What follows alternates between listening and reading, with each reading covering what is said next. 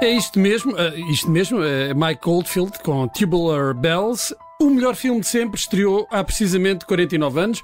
Foi a 26 de dezembro de 1973 que os espectadores entraram em pânico com a história de uma menina possuída pelo diabo.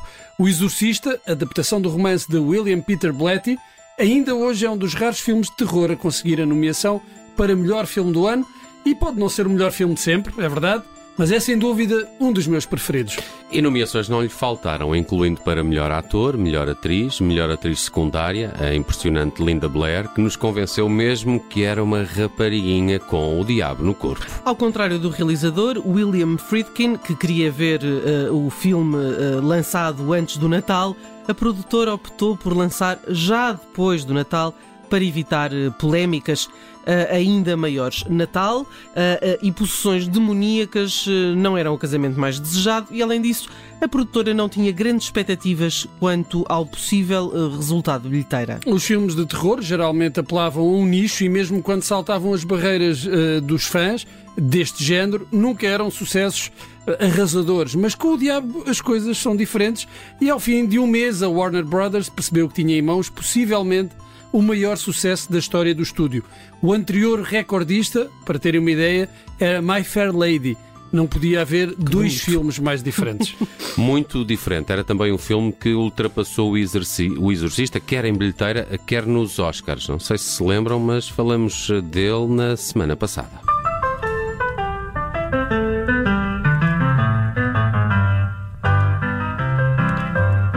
Golpada. E vistas as coisas desta maneira, eu digo que foi uma das maiores injustiças dos Oscars. A golpada envelheceu muito mal e o Exorcista está cada vez melhor. Cada vez, não digo porque em 2000 foi lançada a versão do realizador e o filme não ganhou grande coisa com isso, mas está cada vez melhor a versão original, aquela que foi para os cinemas em 73. Para mim, toda a gente que entrou no filme devia ter ganhado um Oscar. Uhum. Ellen Burstyn, eh, que fazia o papel de mãe atormentada, ganhou, mas foi no ano seguinte, pelo papel principal no filme de Martin Scorsese, Alice já não mora aqui. You'll never know just how much I miss you. Alice já não mora aqui. Abria com esta canção dos anos 40, You'll Never Know. Mas já lá vamos. Dizer que o filme é de Martin Scorsese não explica bem a história porque foi a atriz Ellen Burstyn quem levou o guião à Warner Brothers, porque queria fazer um filme sobre mulheres reais, mulheres que com que tivessem vidas e ambições de mulheres normais, o que também não era assim tão habitual em Hollywood. O estúdio lá deu luz verde ao projeto e perguntaram à atriz se tinha ideia de quem poderia realizar o filme.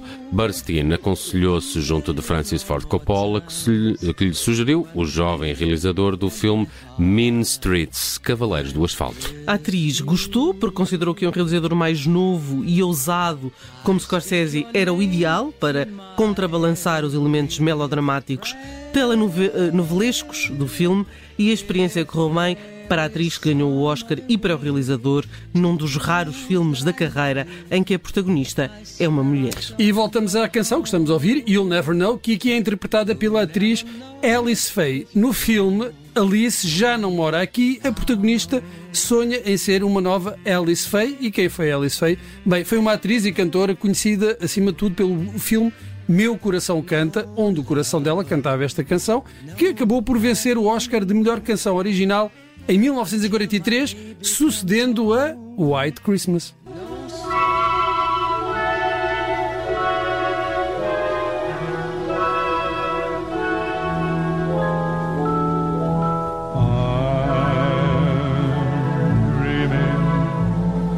Ainda,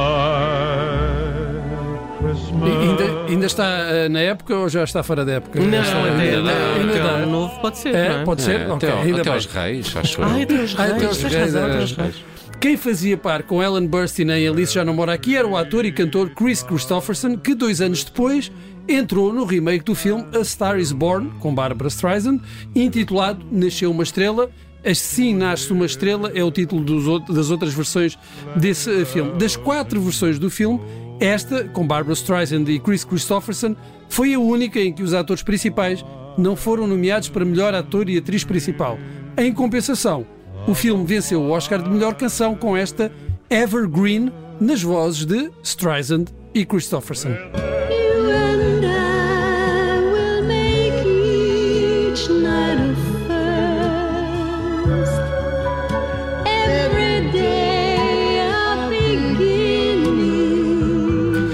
Adaptação mais recente deste filme está na memória de todos. Lady Gaga e Bradley Cooper foram nomeados para melhor atriz e ator e não ganharam, mas a canção do filme limpou o Oscar.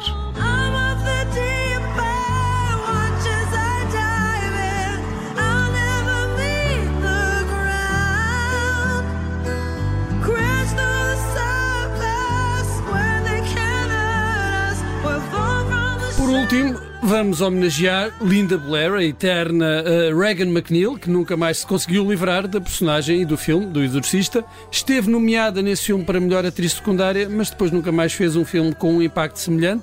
Perdeu o papel em Taxi Driver, que acabou por ir para Jodie Foster, e também em A Lagoa Azul, o papel que acabou por ficar com Brooke Shields.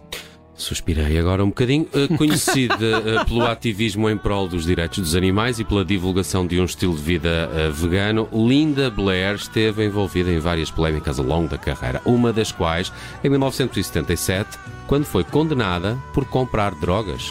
Isso aconteceu quando se preparava para estar presente no funeral dos membros da banda Lynyrd Skynyrd, eh, que tinham eh, morrido num acidente de aviação e que eram grandes amigos da atriz. E é com um dos grandes sucessos da banda que nos despedimos. Sweet Home Alabama foi gravada no ano em que saiu o Exorcista e lançada um ano depois, em 74. Da história da canção, eh, uma resposta musical a outra canção de Neil Young, já aqui falámos, desta vez é só mesmo para ouvirmos.